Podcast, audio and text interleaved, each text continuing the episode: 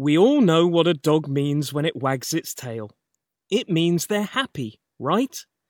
Well, maybe not according to leading animal psychologists who analyze what a dog may be or may not be feeling. There may be more of a tale in the movements of a dog's tail than most of us think. Most of us agree that it would probably make life a whole lot easier and fun if dogs could actually converse rather than bark with us. But sadly, they have not yet evolved to develop that skill. There are some obvious signs of what your pooch is thinking.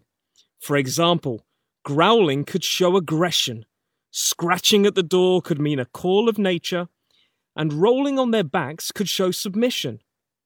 However, in the opinions of experts like Stanley Coren, professor of psychology at the University of British Columbia, your canine companion may be trying to tell you much more with the movements and position of their tails. For example, a broad wag is a friendly sign and can mean that the dog is pleased.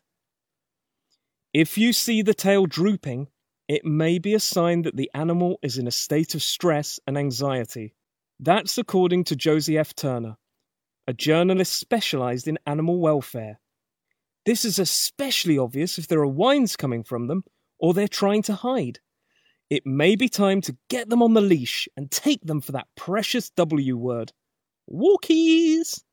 Most dog owners know never to say that word in the vicinity of their four legged friend, or they'll get overly excited, forcing you to take them out. A horizontal tail with slight movements may be a sign that your canine is nervous or uncomfortable and the more ample the movements, the more nervous your pooch may be.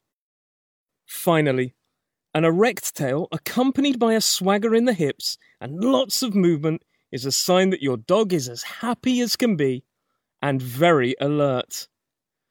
However, if the tail is straight up in the air with no movement, it could be a sign that your dog is alert and trying to exert dominance. So the next time you're greeted by a dog, make sure to have a look and see what their tail is doing. In their own way, they're trying to tell you if they're sad, nervous, or happy. Many of us would like to know exactly what they're thinking. Maybe we should just be grateful their tails are wagging and they're not plotting our demise.